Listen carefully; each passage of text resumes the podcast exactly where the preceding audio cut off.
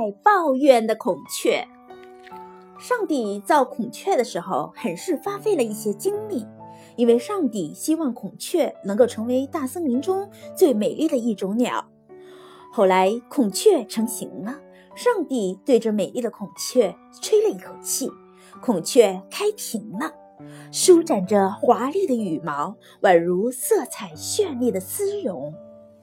大森林里的花草树木、飞禽走兽都非常羡慕孔雀的美丽，但是孔雀却不满足于自己的美丽。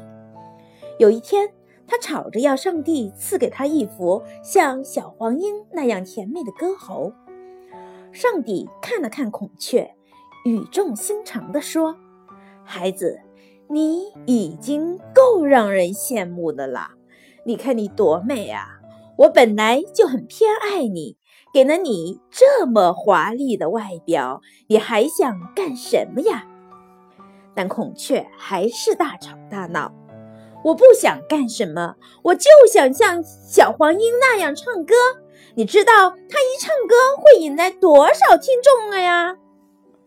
可是你一开屏也能引来很多观众呀。你也是个大明星。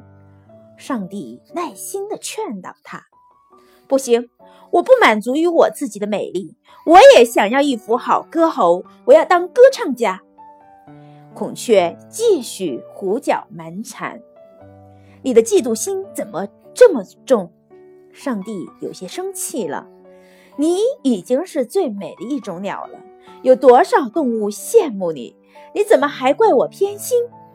我造你们的时候，心里想的是让你们每个人都有一个专属于自己的特长，从而让你们能够在人间快乐的生活。